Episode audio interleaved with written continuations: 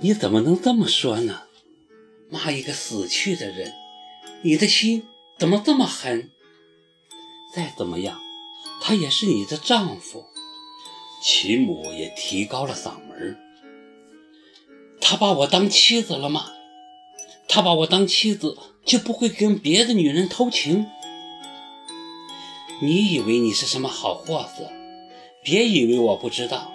你在外面那些破事儿、烂事儿，从前的那些丑事儿，我都知道。要不是树杰坚持，我当初就绝不会让你进我们齐家的门。我不是什么好货色，那也是你儿子自己挑的。他当初追我的时候，跪在地上求我嫁给他。要怪就怪你教的好儿子。哎呦，我前辈子造了什么孽呀？家门不幸啊，娶了这么个媳妇进了门儿。齐母捶胸拍掌起来，又是鼻涕又是眼泪，闹得隔壁邻居都来看究竟。我一分钟也不愿多待，摔门而去。今天真是撞邪了，早知道就不该来。真是滑天下之大稽！他齐树杰背着我在外面玩女人，现在死了，还要我给他守节。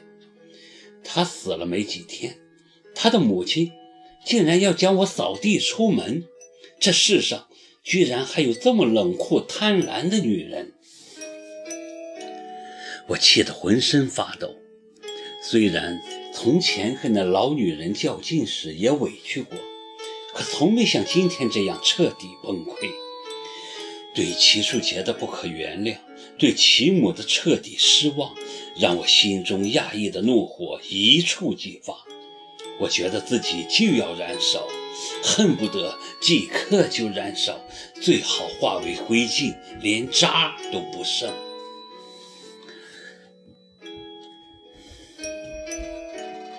本来。还想到自己父母家里去一趟的，现在一点心情也没有了，直接到火车站上了返回长沙的火车。下了火车后，还是越想越气，周围嘈杂的世界在我眼中变得混沌模糊，我看不清前面的路。刚横过火车站广场外的马路，迎面。就跟一个人撞上了，我看都没看就吼了句：“没长眼睛啊！”小姐，是你撞的我。声音很熟，我定睛一看，吓一跳，是耿墨池，一脸委屈地站在面前。真是见鬼了！怎么是你？见鬼！我是鬼吗？耿墨池盯着怒气未消的我，很不解：“谁惹你了？气成这样，大老远的就看见你气呼呼的往这边冲。”我看了看他，齐母的话又在耳边响起，脑中电石火光般一闪，也就两秒钟的时间，我横下了心，忽然就换了张笑脸。死鬼！一个大男人在大街上转悠什么？车呢？怎么没看见你开车？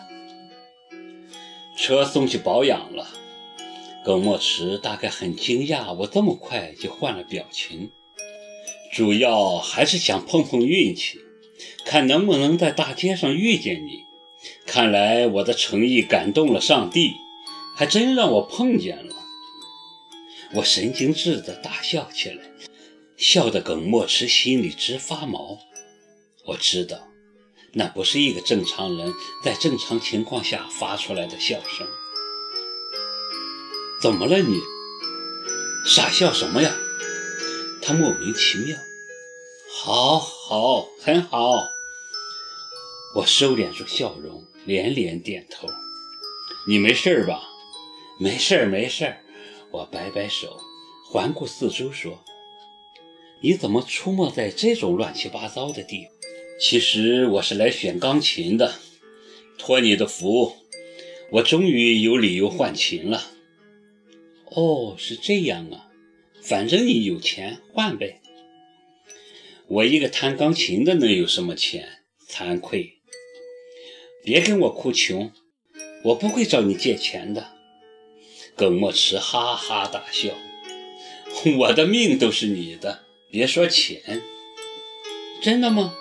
是啊，对你来说，拿我的命全在你的一念之间。你的疯狂，全城都知道。又在提脱衣服的事。怎么样？有空陪我去选琴吗？不远的，就在前面。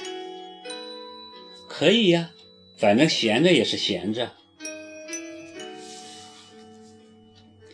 琴行的老板显然认识耿墨池，一进门就过来打招呼：“哟，耿老师，好些日子不见了，怎么今天有空过来呀？”“来买琴呗。”耿墨池跟老板握了握手，问：“最近到了什么新货？”“有有，刚到的，在那边。”老板忙不迭的。把耿墨池领到一架崭新的黑色钢琴面前，不知道是不是灯光的原因，那琴闪着异样的光芒，仿佛是从天而降的圣物，只等有缘人来触摸它、感觉它，最后将它带走。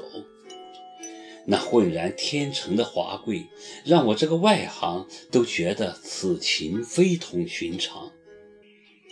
而在琴边站着的人，好似跟这琴是绝配。你看他打开琴盖，只随便弹了几个音符，就是一串美妙无比的圣音，叮咚悦耳，宛如天籁。